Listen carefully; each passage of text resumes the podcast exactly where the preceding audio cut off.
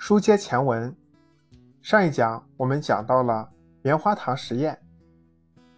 米歇尔想通过这个棉花糖实验看一看，孩子们会以什么方式表现他们的自我控制能力，在什么年龄段会出现这样的自我控制力，以及这样的自我控制能力具有哪些影响和作用。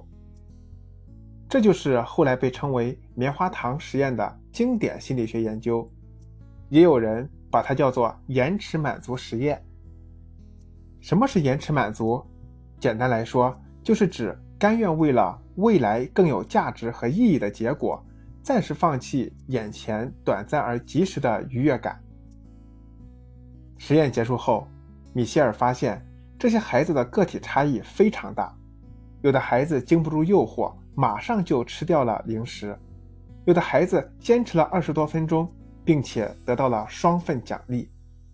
从整体上来看，五岁左右的孩子就能表现出一种延迟满足的自我控制能力，而年纪更小的孩子通常很难做到。多年之后，当米歇尔无意中问起当年那些参加过棉花糖实验的孩子的近况时，意外地发现，这些孩子在学业和社交上的表现，与他们在棉花糖实验中的表现。呈现高度的一致性。换句话说，凡是自我控制能力比较突出的孩子，未来的学习成绩和社会关系都比那些不能进行自我控制的孩子好很多。米歇尔的这一研究让心理学家十分兴奋，因为自我控制是人类从神话中的亚当、夏娃时代就需要的一种能力，这种能力。甚至被誉为人类文明的基础。为了更加深入地了解自控力，从1969年起，在长达五十多年的时间里，心理学家总共做了3300多项有关人类自控力的研究。在针对孩子的测试中，除了以棉花糖为工具外，还包括新玩具、曲奇饼干以及孩子们喜欢的其他事物。正确理解实验结果。米歇尔具有开创性的棉花糖实验，在世界范围内产生了深远影响。除了在心理学界引起巨大反响外，在媒体和公众当中也产生了很大的影响。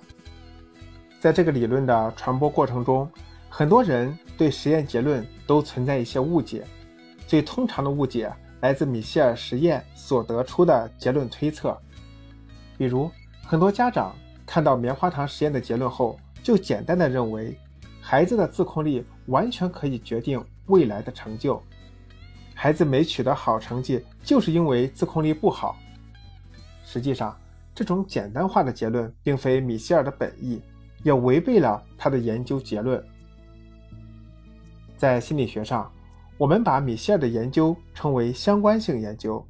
即一件事的发生与另外一件事的发生具有相关性，或者说具有一定影响，但这并不是家长所理解的那种因果关系。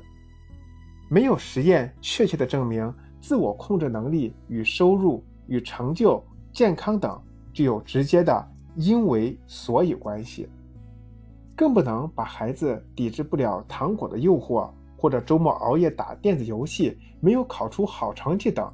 都完全归为孩子缺乏自控力这唯一的原因。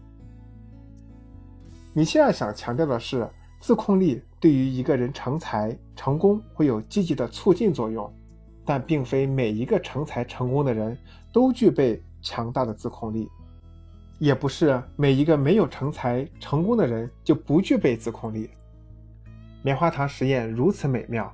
心理学家忍不住针对影响自控力的其他因素做了大量的研究分析，结果发现，家庭环境是否稳定、是否有安全感，以及社会经济地位等，对孩子未来的成就同样具有不可忽视的影响。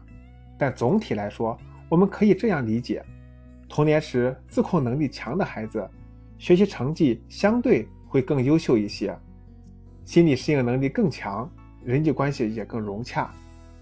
这虽然不是必然的因果关系，但自控力确实对人格的良性发展具有重要作用。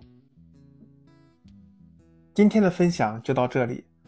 主播认为这本《孩子的品格》一书特别棒，于是一直在利用工作业余时间进行录制，希望能够尽快的把这本书中的好思想及时的分享给每一位有心的父母，更祝福每一个家庭。欢迎您的关注、订阅和留言，也希望您能将音频分享给您觉得有需要的朋友。让我们一起学习积极心理学，用好积极教育。培养好我们的孩子，守护好我们的家庭。赠人玫瑰，手留余香。谢谢您，祝您周末愉快。欢迎您的继续关注，再见。